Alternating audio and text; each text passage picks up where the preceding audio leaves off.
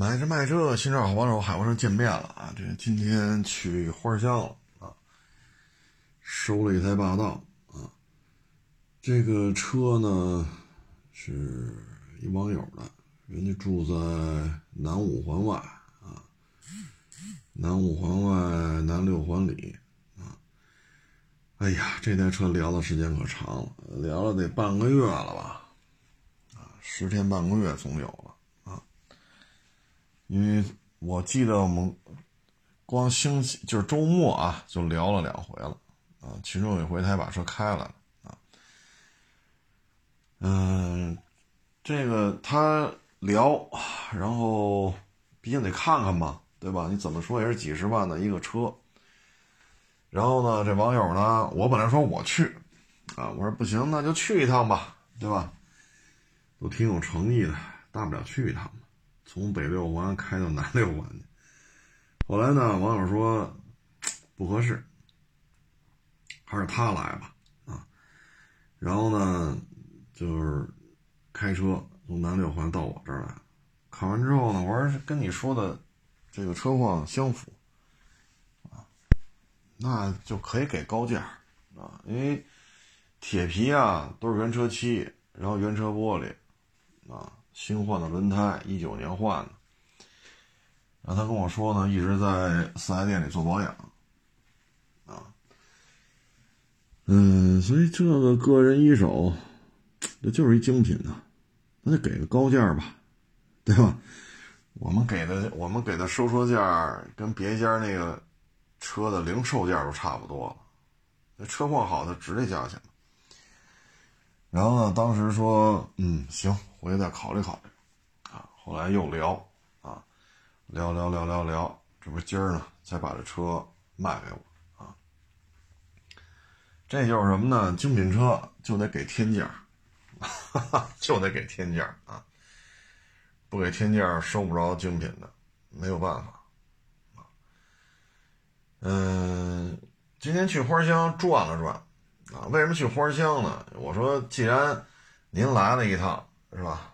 咱去花乡过户，不是离着近点儿，对，各让一步嘛，是吧？人家也有诚意，从南六环开到北六环让我们看了，那我们也去花乡过户，这不是离人家家近点儿吗？啊，本来这个老人孩子事儿也多，啊，谁家都这个，我们就去了。在花乡吧，我觉得我得有我一九年。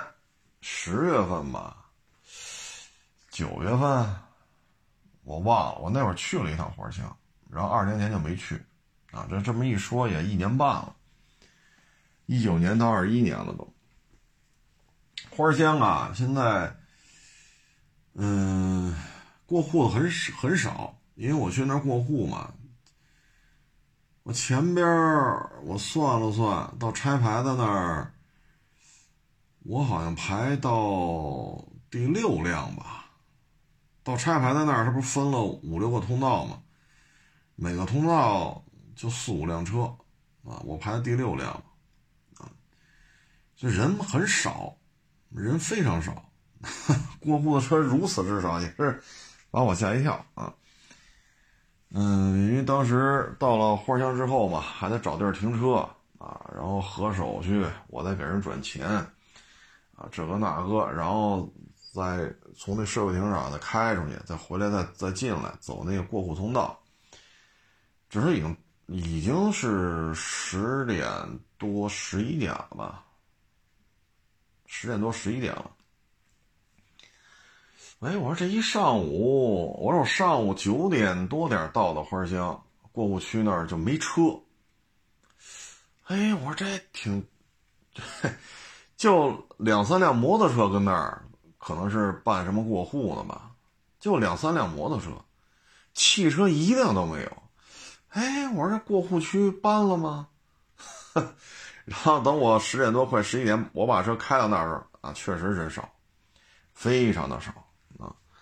我说不应该呀，啊，嗯，市场里边也转了转，那因为也得找同行帮忙嘛。啊，过户这边毕竟这不是亚市，这是花乡，也得找人帮忙，啊，市场里车还行，基本上都摆满了，啊，基本上都摆满了。马上就五一了嘛，啊，春暖花开了，也该放大假了，啊，清明是个小假期，然后五一是个大假期，啊，可能很多网友买了车出去玩一玩啊，就大家都开始备货了，把车位上基本上都摆满了，啊，但是就是人少，就是人少，啊，从我进了花乡九点多点吧。到我从花乡办完了出来啊，这几个钟头吧，豪车厅里也没多少人，啊，这些熟人一个没见着啊，但是车还都基本上都摆满，也就是说现在大家呢都是玩命的收车啊。去年呢，其实花乡这边的同行啊，挺倒霉的啊。你说二三四，这甭管是亚市花乡。咱们都营业这方面都受影响，但是六七八这六十多天、七十天，这花乡这边受的影响比我们亚市要重啊？为什么呢？花乡这边啊，它是高风险啊，因为是精深、呃新发地、花乡这一块儿都被列为高风险了，然后市场又不关门，不关门呢，就意味着。不给你减免房租，不给你减免房租，你你高风险又没人来，一耗耗五六十天、六七十天，这谁受得了？亚市呢，虽然也没人来，但好歹亚市不是高风险，那当时那边是低风险地区，这好歹吧，就是出入还是随便的啊。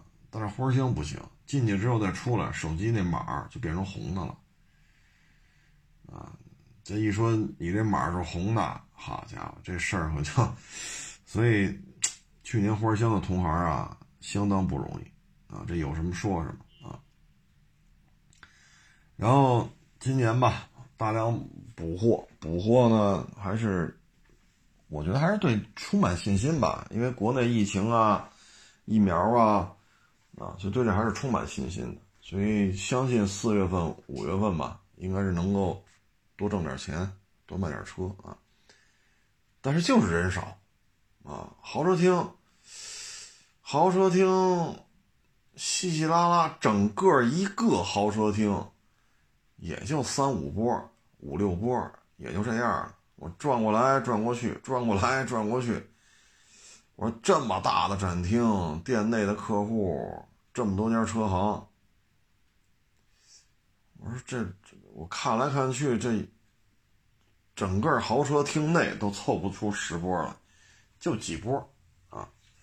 哎，我说这人怎么少呢？就是车多啊，所以我们就是等着吧，等到四月份，因为五一前了嘛。呃，清明节小假期，五一呢算是一个跟清明跟清明节相比，五一我就算相对大一点的假期，应该是一个销售的小高峰啊。呃，希望能够都有一个好的业绩。反正最近看吧，市场的热度、市场的这种回暖的情、这种情绪还是比较良性的啊，比较积极的。嗯，但是你说挣不挣钱，这咱就不好说了啊。因为什么呢？摊儿越大，成本就越高，而且它的成本呢，不是说面积大一倍，成本增加一倍，不是的。当你面积增加，到一定程度的时候，你会发现这个从一个间一间小平房，阴面四个，阳面四个，八个车位，一间小平房八个车位，到你变成，比如说三间平房，三十三十二个车位，到你变成豪车厅里来五十个车位，啊，这时候你会发现你的成本是，不是同比例增加，是翻了翻的往上增加，啊，所以这个就得琢磨了啊。再一个就是什么事都得自己都得干，啊，你看我们也见过一些车行啊，你说车多吗？二三十辆，啊，但是雇的人可不老少，二三十辆车，八九口子，我我我个人感觉这个员工数量稍微有点多，确实有点多，啊，你不是店内销售，啊，来俩，啊，负责拍照片的、传照片的，啊，然后网上发布消息的，啊，然后接一些网上电话的，这一个人就够了，这就仨，啊，你再来俩洗车、翻新整备的，啊，这就五个，你外边收车，啊，这基本上老板自己就能干。这就六个，再来一个什么都能干的大伙计，七个。我觉得这人员编制就不老少了，啊，就不老少了。但是如果弄到八九个人的话，我觉得可能有点多，啊，因为我展厅最大的时候做到一千一百平了，啊，所以因为一千一百平，那就不止这二三十辆车了，啊，因为我曾经做到过这么大规模，所以我知道这个面积。它能放多少辆车？你需要雇多少人？所以我觉得有些时候啊，就得什么时候什么事儿都得自己干。你减少人员支出，啊，减少人员支出，减少相关的费用，啊，你只有这样呢，才能成本降下来了，利润高低高低。因为你像疫情这事儿，你说的不算，我说的也不算。这收入波动就很大，但是你成本控制住的话，很多事儿还好办，啊，所以这个有些时候你看吧，就是觉得，啊，这个反正一各家有各家的玩法吧，啊，包括这个大展厅的问题，成本太高，成本太高。现在呢，就是豪车吧，你看现在啊，普遍都在上涨，一是因为疫情的原因。海外的工厂普遍产能受到影响，所以你看 G L S 没有疫情的时候还有点优惠，有了疫情之后供货不足，加个十万八万，就就跟不加价似的，这就是产能受限。然后现在到什么程度了呢？芯片受限，所以很多主机厂纷纷宣布停产、减产、下调产能。啊包括今天我还看是谁给我发了，哪个网友给我发，我也忘了，我也忘了给人回复个作揖啊，或者回复个握手啊，都我都找不着了啊！借就借着节目吧，说一声谢谢啊！我不知道谁给我发的了，因为手机太多啊。奥迪产能要大幅度缩减啊，这个缩减的幅度，哎呀，那数是多少我忘了，反正四月、五月。国产奥迪的销量有一个明显的调整，就是因为芯片的原因啊，然后有些什么加班啊、什么倒班啊也都取消了啊。我看这意思就是维持生产线最低的一个运转啊，别停了啊。这就是受芯片的影响，你包括未来停产五天啊，等等等等。所以今年吧，车价还好，基本上都在往上涨。嗯，你等明年吧。如果说芯片的问题，你不论是华为也好，比亚迪也好，还是海外的芯片供应商也好，这个问题会得得到缓解。然后呢，疫情你不能老这样吧？啊，二零年这样了，二一年就好点了，二二年可能就更好点。所以今年吧，收这些相对高端一点车吧，风险还好一点，因为。普遍车源不足，所以它不会出现大规模价格战，啊，所以这还好。再一个，平行进口车呢被摁死了，即使开放，它有严格受限，因为之前咱也说过小道消息嘛，有些港口已经要求这些没有对标中规车型的这些平行进口车，已经要求他们退港了，啊，也就是说装壳拉走啊。所以在这种情况之下呢，今年做高端车应该风险就降价来讲会好一点。但是呢，主要的问题就是，大家的收入是不是还能支撑？说降维打击啊，疫情让大家消费都降级了，你这些高端车能不能让咱们消费者说还能维持一个偏高的一个收入来消费这些中高端车型？这都是值得商榷的事情。啊，这有什么说什么。所以今本今今年啊，我个人感觉这些坐豪车的朋友呢，应该还行，应该还行啊，行情什么的不会出现大的这种往下的这种波动，所以基本还算稳定吧。只要把车况把握好，车件捋清楚，然后车况、车件啊，然后再呃多一些营销方案吧，啊，毕竟呃收入受到影响的多啊，收入增加的有啊，但是还是减少的比重更多一些，增加的比重还是少一些。我觉得今年就是今天去吧，就是感觉就是人少，少的都有点意外啊。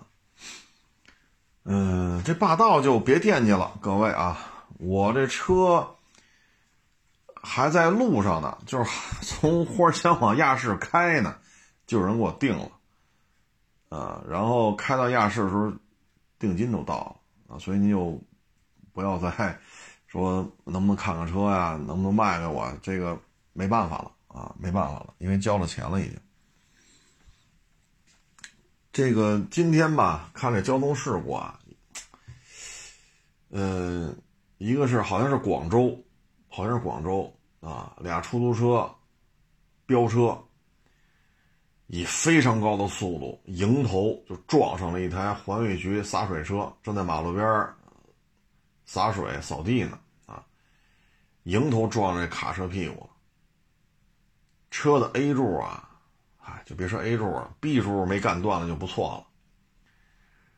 然后呢，小道消息啊，因为我还没到录制节目的时候，我还没看到官方发布啊。大概的意思呢，就是靠边的这台，就是正怼的洒水车屁股的这个司机已经死亡，边上那辆被弹出去了。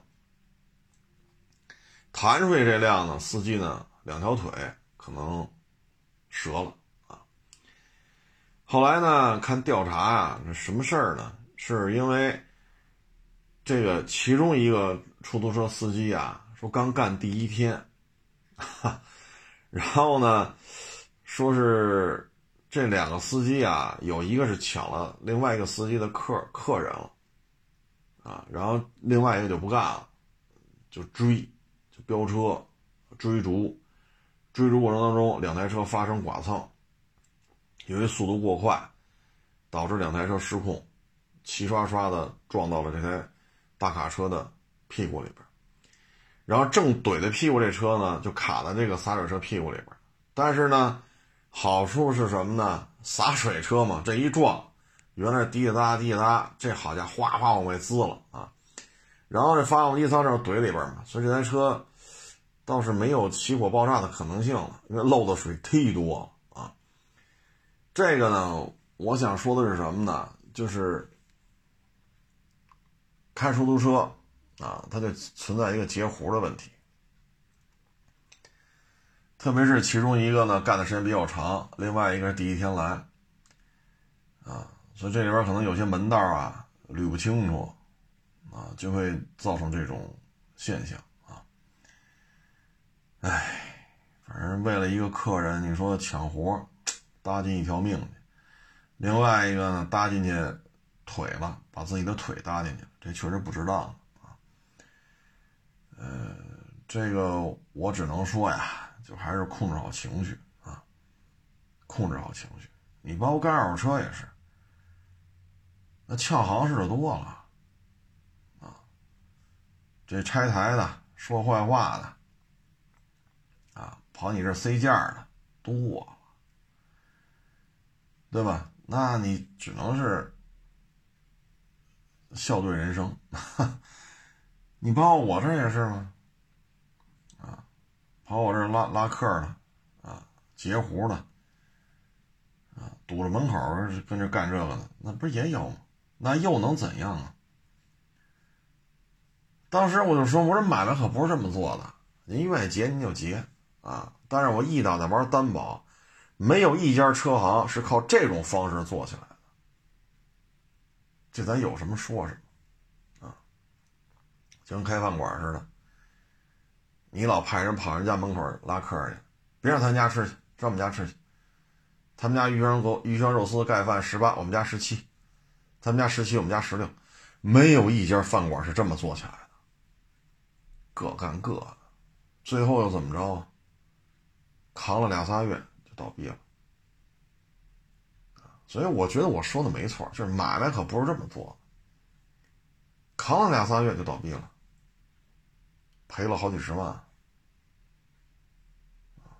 但是我不上你家门口，怎么怎么着啊？你一上我这儿，那是那是您的事儿，你想怎么折腾怎么折腾，啊，咱别造成人身财产啊这种伤害，我们不会报警的，啊，你怎么折腾随你，因为凭直觉，你这么干是不可能长久的。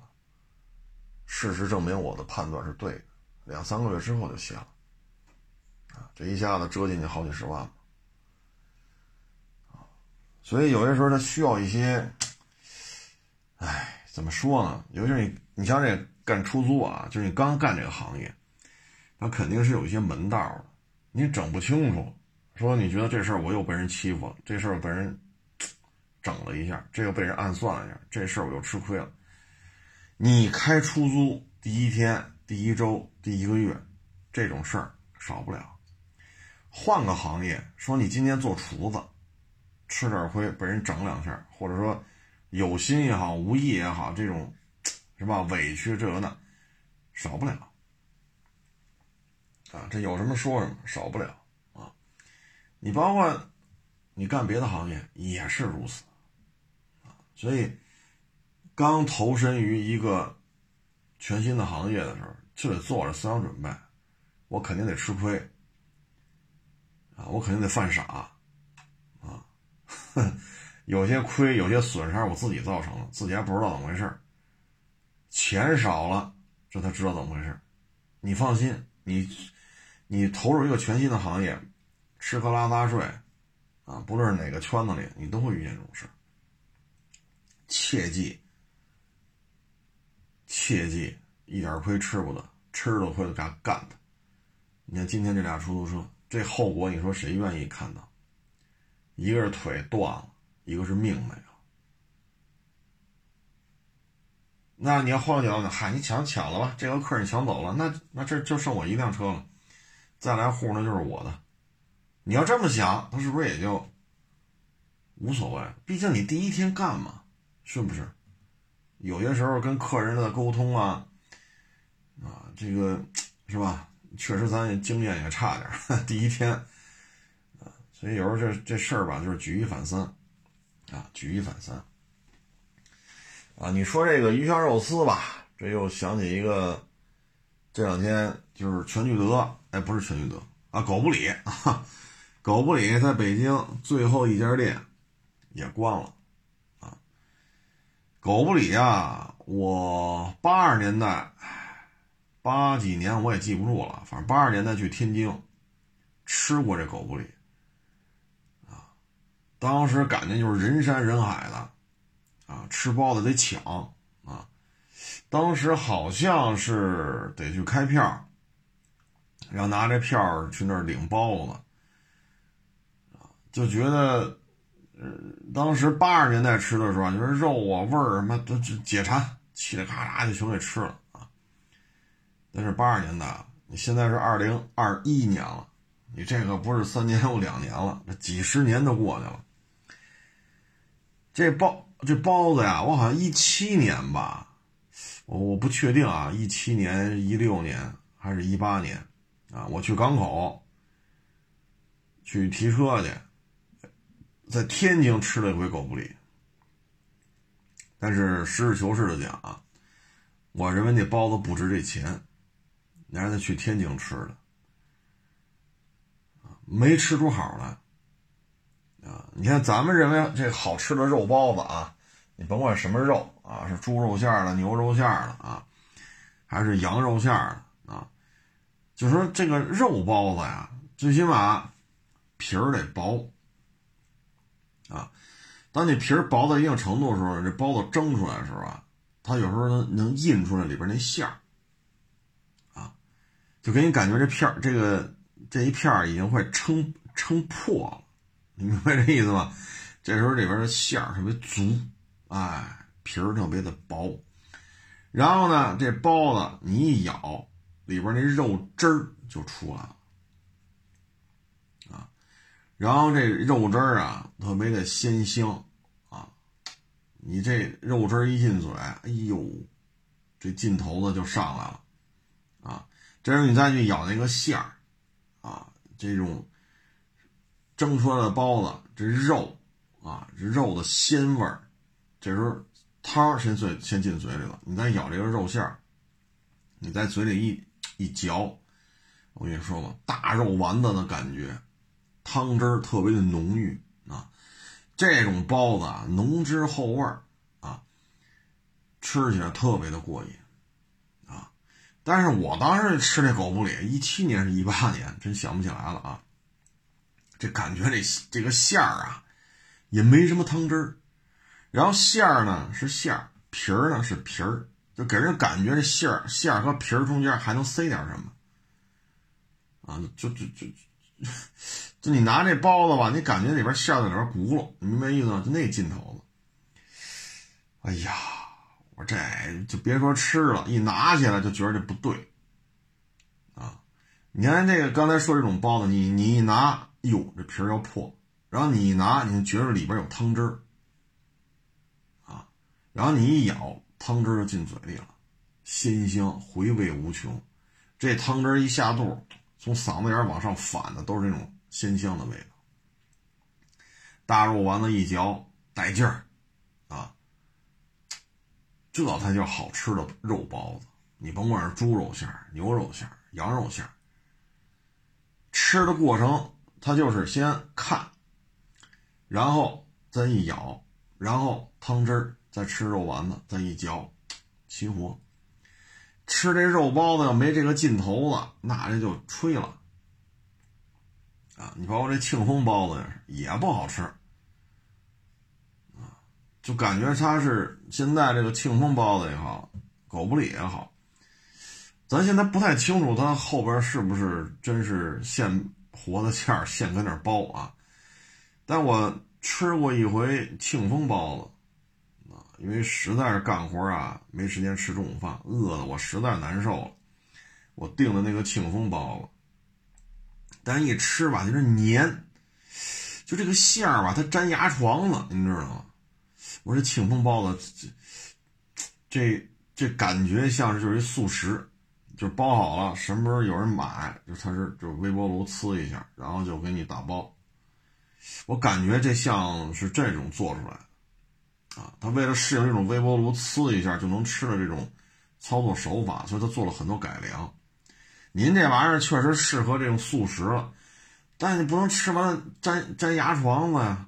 哼，我这吃的是包子呀，我吃的这还是关东糖啊，对吧？咱虽然也不是什么富裕人家的孩子吧，但最起码家里包着大肉包子，咱也吃过呀。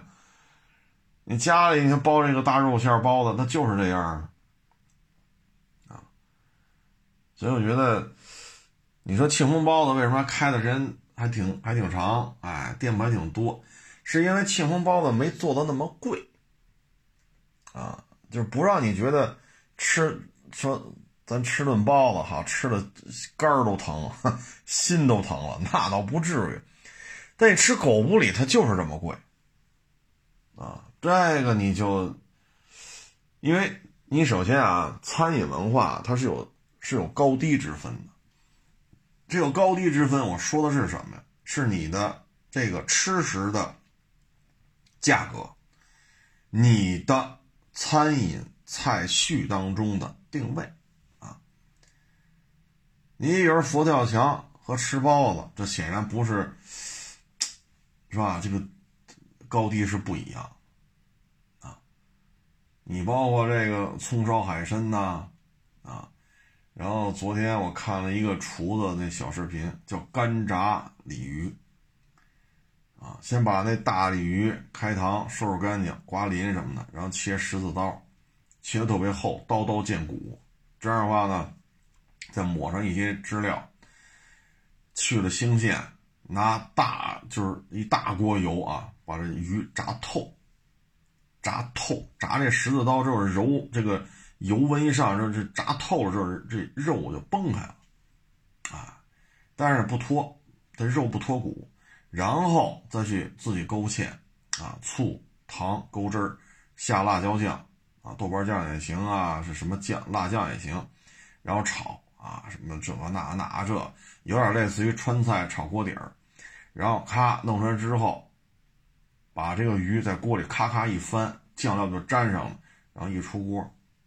然后边上再起锅，弄一点薄芡汁儿，往上一浇，浇汁儿之前撒上一点那种，好像是葱花什么的，然后咱薄芡汁儿，啪往上一浇，一呲这葱花啊，这些小调料啊，哎呦喂，这味儿就出来了。这种菜和吃包子，它不是一个一个高度的，咱没有说谁谁贵贱啊，咱不是这意思，就是说价位肯定不一样。在菜序当中的排位也不一样，包子就是个包子，它就是一个，你比如早上咱这这这都忙啊，得了来俩包子吧，是吧？来来个豆浆啊，还是来碗粥啊？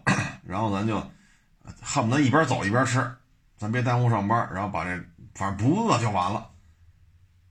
现在包子是不是就是这么一个状态？家里边吃包子，那那就是家里吃。兑兑点醋啊，再再加两瓣蒜，呱唧呱一吃就完了，啊，所以它不是一个特别奢华的一个吃食，但是你狗不理这包子这价位，它可是很奢华了，这就属于越级而立了，啊，您要真做的像我刚才说那种啊，浓汁厚味肉馅鲜香啊，入口即化，回味无穷。啊用非常新鲜的肉，啊，选的部位也好，肉馅剁的也好，剁完了之后下的这种勾的这个，把这味儿勾出来，做的也好，那没问题。但是问题是你也没做到，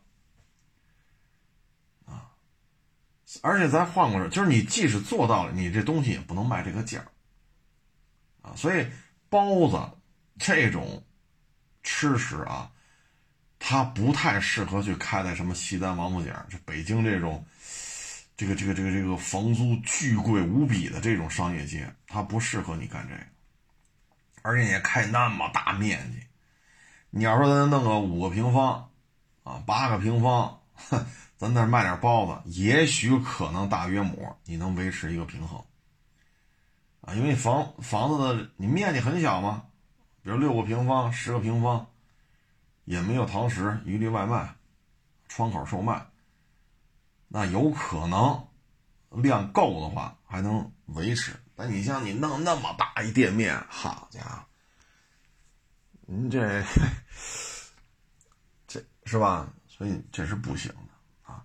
所以狗不理不是不可以做。第一，口感一定要出众；第二，你的价位，你要就是。因为整个菜序当中，咱这个就是一个相对啊，呃，不是那么贵的一个吃食啊，一个分支啊。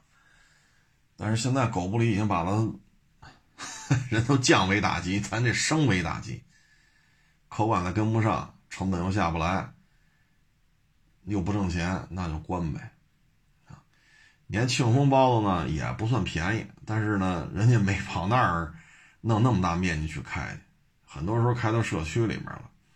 你往我们亚市旁边就有一个庆丰包子铺，啊，基本上还是走一个早餐呀，或者您下了班回到家了，是吧？你也懒得做饭了，干脆跟我这儿吃点包子吧，喝点粥，这样吧，回家一刷牙一洗澡睡觉。所以现在庆丰包子铺呢，走的就是这种。一日三餐，你要嫌麻烦，您上我们这儿吃了就完了，啊，是来碗汤，来点包子，还是来碗粥，来了来点包子，齐了，啊，哎，所以这就是名是名儿啊，狗不理确实有名儿啊，中国做包子的，那狗不理说自己是包子里边 number one，那没也没人跟他争去，啊，但确实定位、口感、选择的店面。都是有问题的，所以觉得狗不理关门吧也正常，啊，这也正常。这个东西就好比车似的，你说咱这个就是一小面，对吧？咱就是一小面啊，小面的各种衍生版本，比如说啊，这里边最成功的就是五菱啊，你比如宝骏七三零，您可以做成船长椅，你马牌轮胎 ESP，哈，这个那那个这，但是宝骏七三零还是一个面的的范儿，这你不能否认吧？那你宝骏七三零你要卖到二十万，是不是作死呢？你可以做到一百个气囊，你可以做到八个缸啊，你做到十个区啊，六十八所，但是就是个小面，只不过呢配置啊什么的确实高端一点啊，所以就是大几万、十万帽到头了。你包括这凯捷也是啊，虽然说它跟这个合资的小型 MPV 价位啊。略微有点接近了啊，但是呢，它还是一面低的底子，只不过配置呢要比宝骏七三零更加的丰富，所以你从它这个颜值、再造颜值啊，包括这丰富的配置，你不好再说它是个面的了啊，不太好，还把它往面的里去去去去啊，给它定性。但是这车呢，它也没做那么贵。啊，你说卖了十八，这也不行啊。所以说，小型 MPV 咱勉勉强强，凯捷也能算。你说面低吧，可能有点不太合适，毕竟人已经很努力了啊。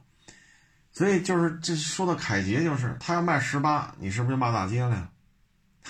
饶着你不买，你还得骂他一顿，是不是这道理？啊，你包括传奇那 M 八。十几万起，二十二十几万封顶。你按他那大体格子，你按他那配置，他应该 G L 八一个价儿，他应该二十三万起啊。大顶配卖到四十万去，然后再出一个，他也出艾维亚版本，卖到五十万去。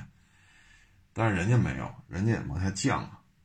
它介乎于奥德赛和 G L 八之间，配置确实很丰富，但是定价要比 G L 八便宜好几万。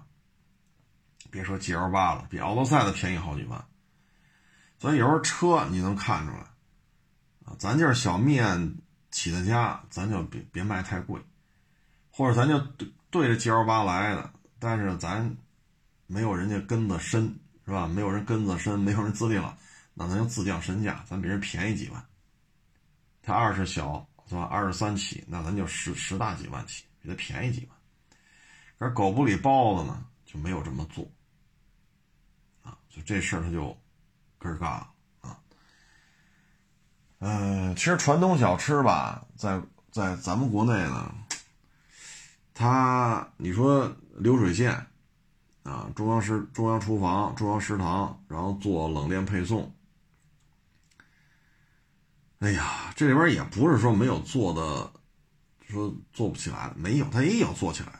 你比如说啊，这个咱原来说过，这个田老师。红烧肉，早先呢，他的起家是老家肉饼，啊，老家肉饼一开我就去吃去，那应该是九十年代初的事儿，啊，那肉饼确实好吃，挺好的，啊，它是炸的，呃，也不能说炸，它那个，呃，哎，就是我我这术语怎么说？一个饼铛，点点薄油，把把这饼放进，两边翻，煎黄了。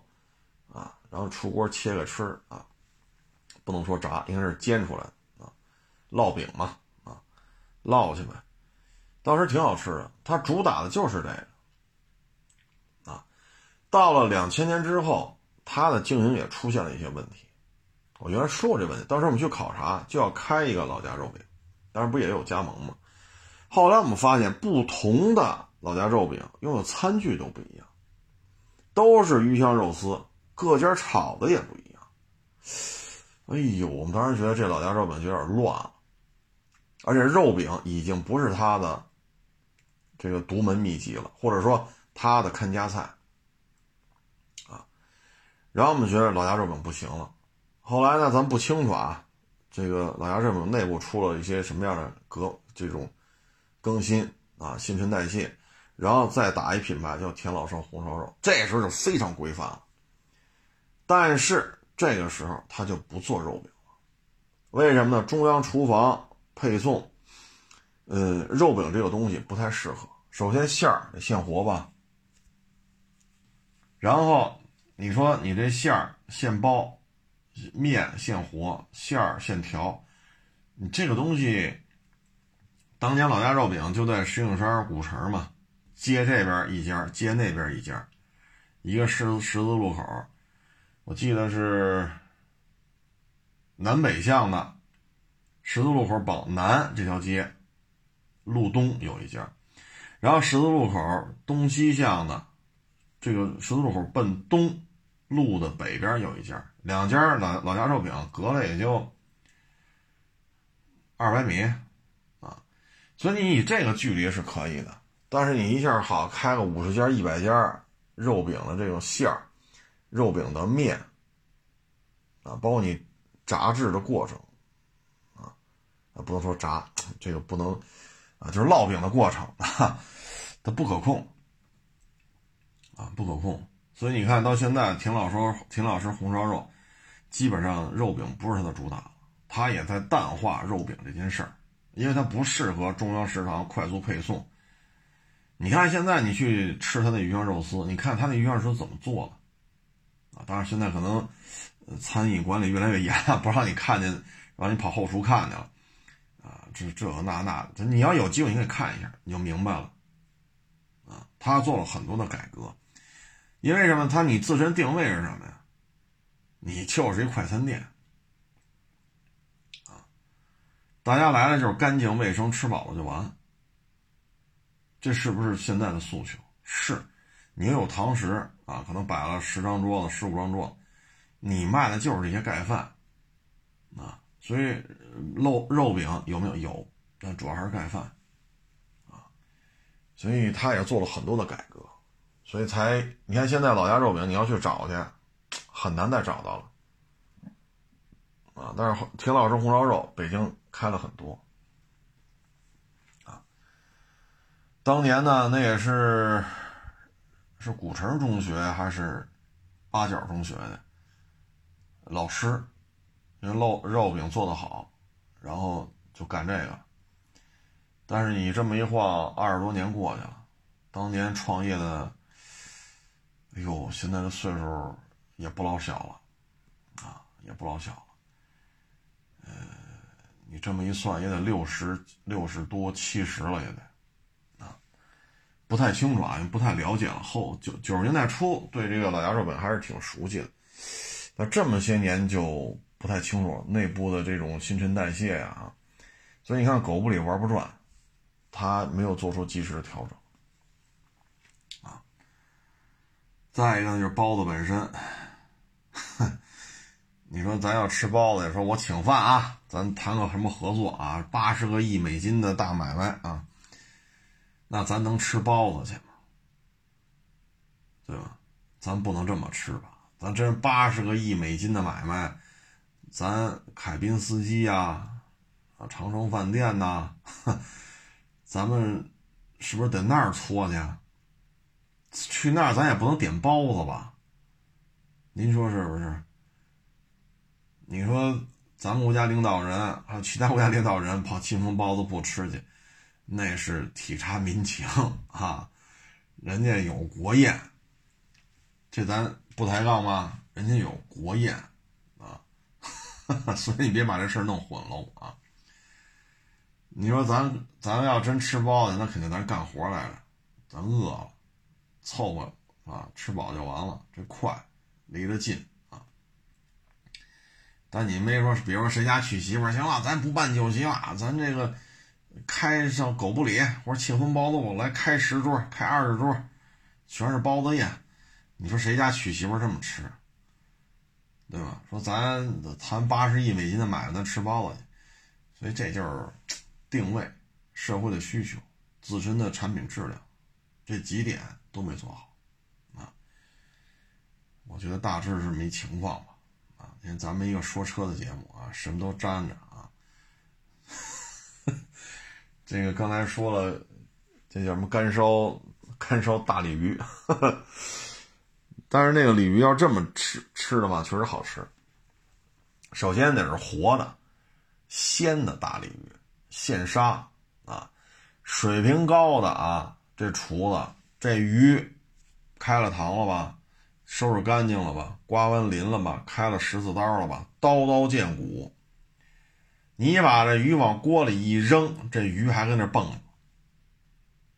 你明白这意思吗？这就是手艺高的厨子，动作相当的快。你说这鱼炸出来，它能不鲜吗？然后他再勾这汁儿，啪啪一下一下去，锅底往这鱼身上一颠，啪一出锅，再弄一薄芡，撒点葱花什么的。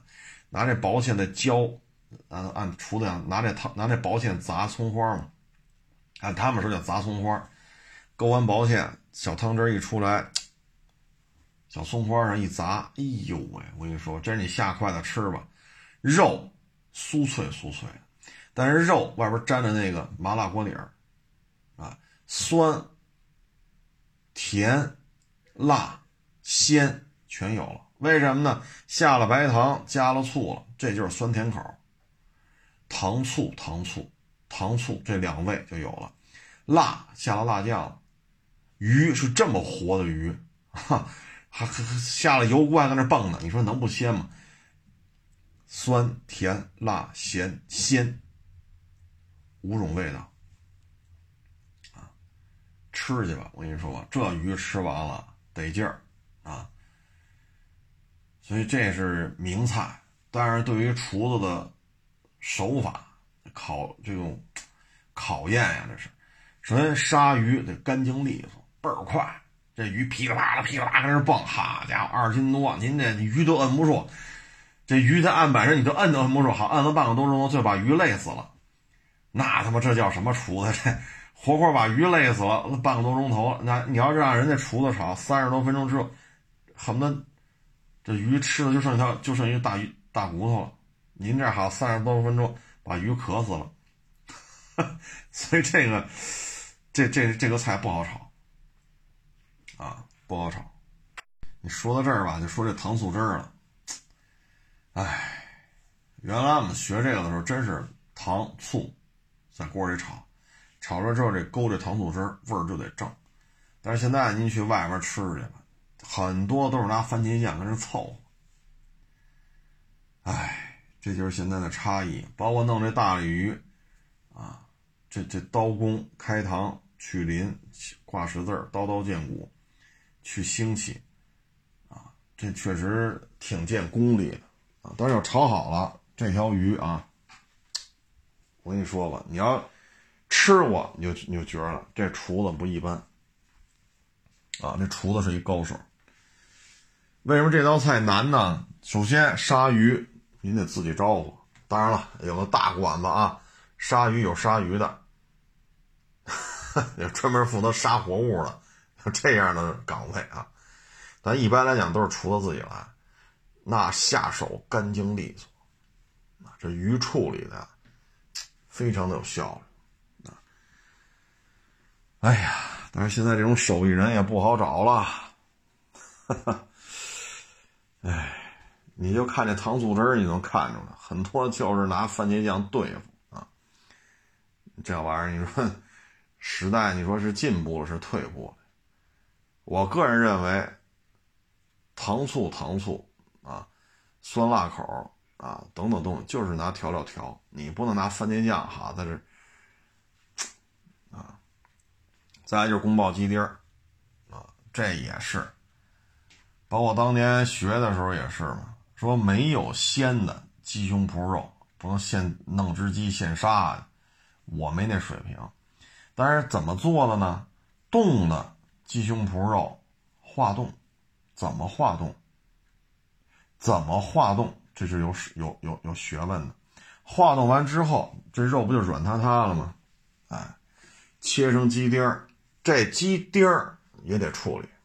啊，当时我记得是往里加什么调料来了，下手抓揉，哎，让这鸡胸块切成块了吧，切成丁了，抓捏抓捏揉捏抓捏，就这么来回弄，然后期间不停的加一些小调料，这个时候这个鸡丁啊下锅就拿油划一下嘛，这鸡丁这口感就没谁了。就你愣把一个冻的鸡胸脯肉，通过这种操作手法让它吃起来鲜嫩，能找回来鲜嫩的感觉。这当年我就干过这个，揉完了之后手指头就就容易落病。为什么呢？这鸡胸块是这鸡胸脯是冻的。化了冻，切成丁，肉表面是没问题，能切了，但里边还有凉，有冰。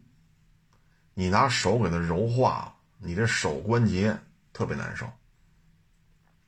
但是拿这做宫保鸡丁，这个肉丁儿就了不得了啊！这肉丁儿了不得。所以有人现在外边出去吃这个宫保鸡丁什么的，嗨，是是是这道菜对吧？有鸡丁有花生豆，行了。有点辣酱啊，就就是了，就是了，吃饱就完了啊。至于说这道菜跟你要三十五，要四十八，要五十五，哎，来都来了，吃就完了啊。你别挑那么多了，别吃出头发呀，别吃出什么乱七八糟东西就行了啊。这个东西你看鸡丁怎么做？现在饭馆哪家饭馆还这么做？现杀鸡肯定不现实。谁谁谁谁处理这个鸡丁？这么处理的没有。第二，这花生豆你怎么弄的呀？原来咱节目当中也说过，花生豆是什么花生豆？剥壳去皮儿，哎，然后我当时教我的就是拿一钢篦那个罩里，钢的罩里，凉油下锅，你抓一把花生豆搁里边，然后放在油锅里边，来回晃，就拿耳朵听这花生豆跟这钢罩里之间摩擦出的那个声儿。然后手呢，感觉花生豆跟这钢罩里发生碰撞，这个手感，感觉对了，库嚓一出锅，你看不出锅的时候，花生豆还是生的，往盘子里一倒，一会儿油温由外到内进去之后，这花生豆的色儿它就变熟了。当时就练这个，所以你一看这一道宫保鸡丁，第一鸡丁你怎么做的？第二花生豆你怎么炸的？然后咱再说勾那汁儿去。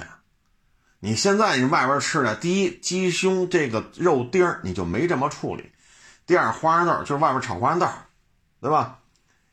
下酒菜炒花生豆嘛，然后把把那皮儿一搓就就下锅炒了。肉肉不对，花生豆花生豆不对。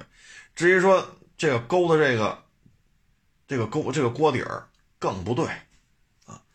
所以现在出去吃这个，唉，反正吃饱就完了啊。反正这东西现在这个 餐饮文化也就这样了。你你你说多了也不合适。你让我现在干去，我也不会了，我也不会了。只是脑海当中还留有一些印记，当年跟厨子怎么学的，自己怎么做。炒出来什么味儿？这还有点印象。你现在让我做，我也不会了。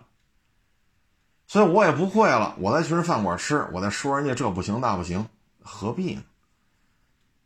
别吃出什么头发乱七八糟东西就行了。然后有鸡丁有花生豆啊，是这个味儿啊，成了。吃饱饭就交完钱走人。所以有人现在就餐饮，我认为啊，确实是极大丰富。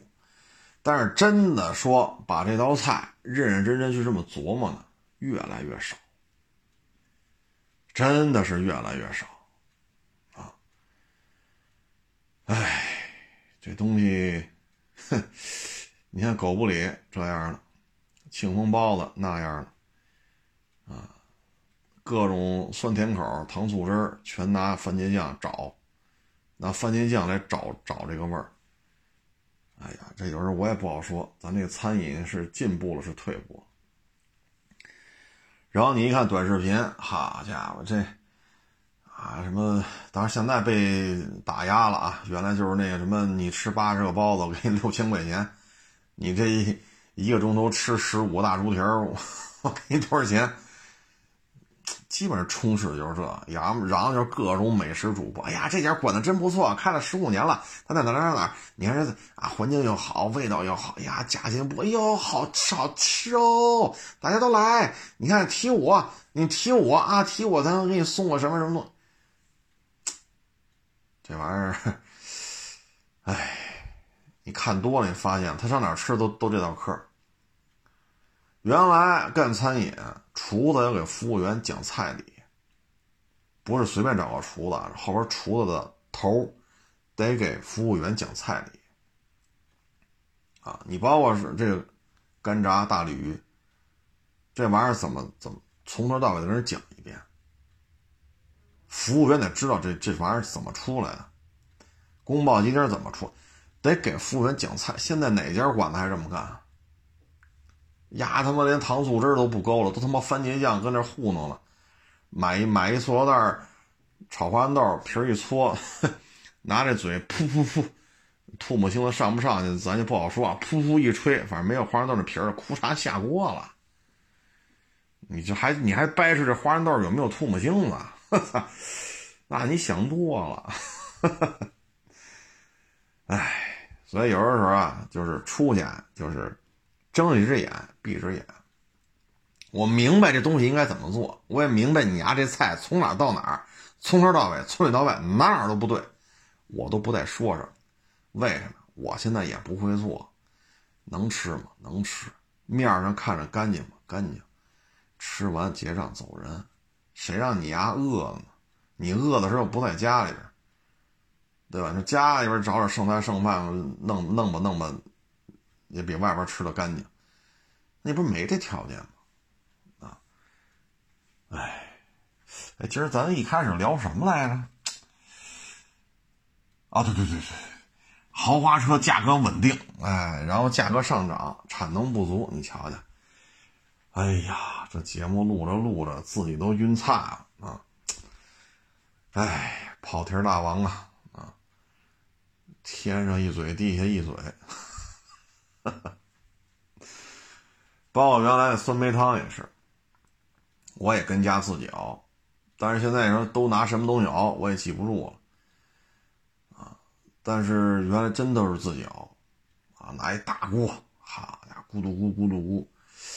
当时买什么来着？哎呀，真是，我记得那会儿还骑自行车呢吗？不是现在这共享单车，是那会儿家里还得买自行车呢。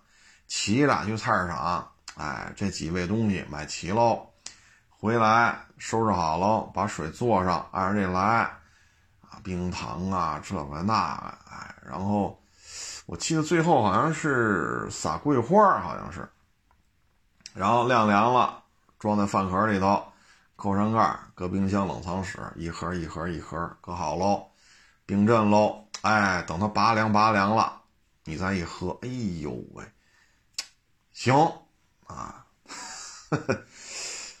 哎，但是现在你看家里孩子外边买的酸梅汤，哎，这明摆了就是，因为你看那包装写着呢，这个那那的，你一看这就是有加了很多化学元素在里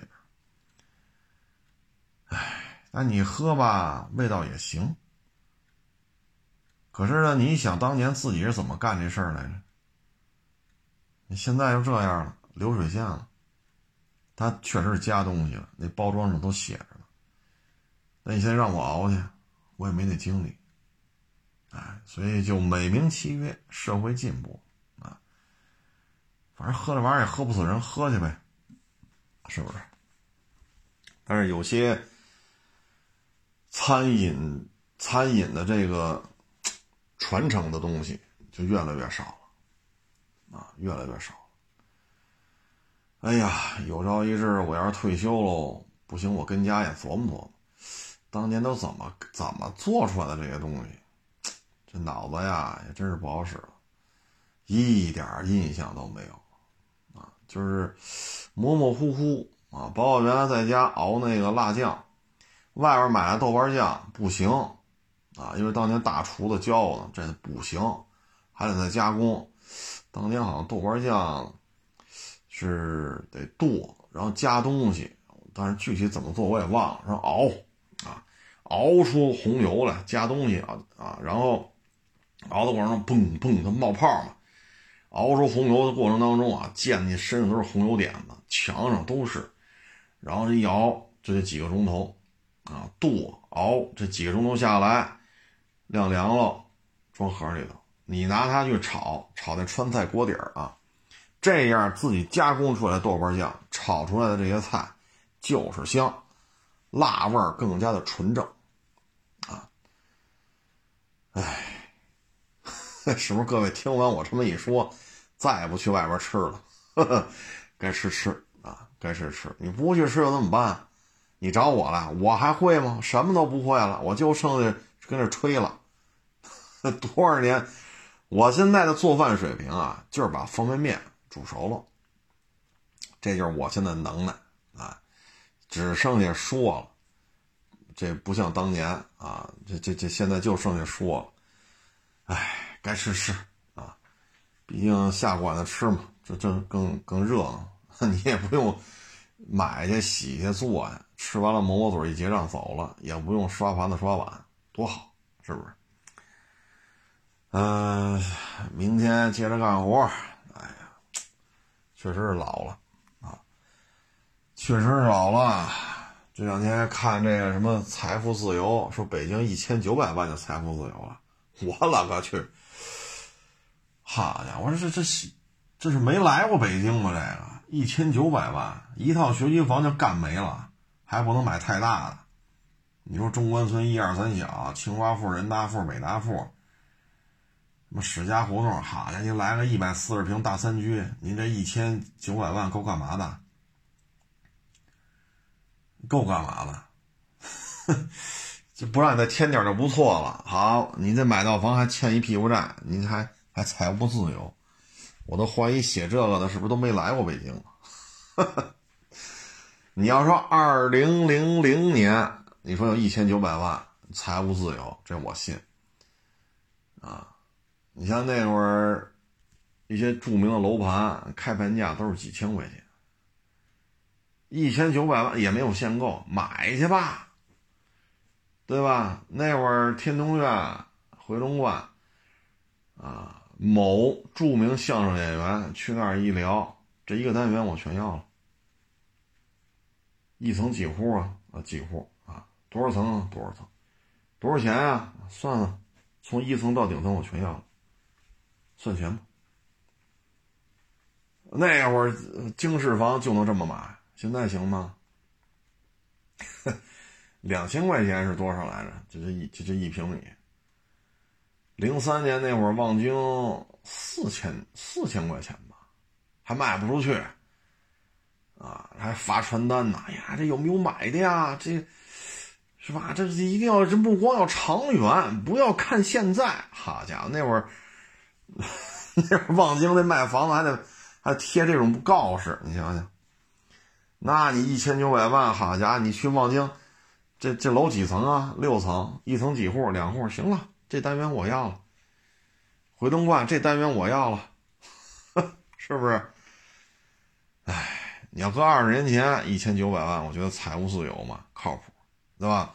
望京买一个单元，回龙观买一个单元，天通苑买一个单元，你这一千九百万你也花不完，收租子呗。这一扭头，您就几十套房的房房东了。那放到今儿，您这几十套房子收房租，您财务自由，这我信。哎，所以这都是嗨，一千九百万，嘿嘿这在北京够干嘛的？反正饿不死。存银行的话，一千万差不多三十多万，四十个；一千九百万呢，就是七十个左右。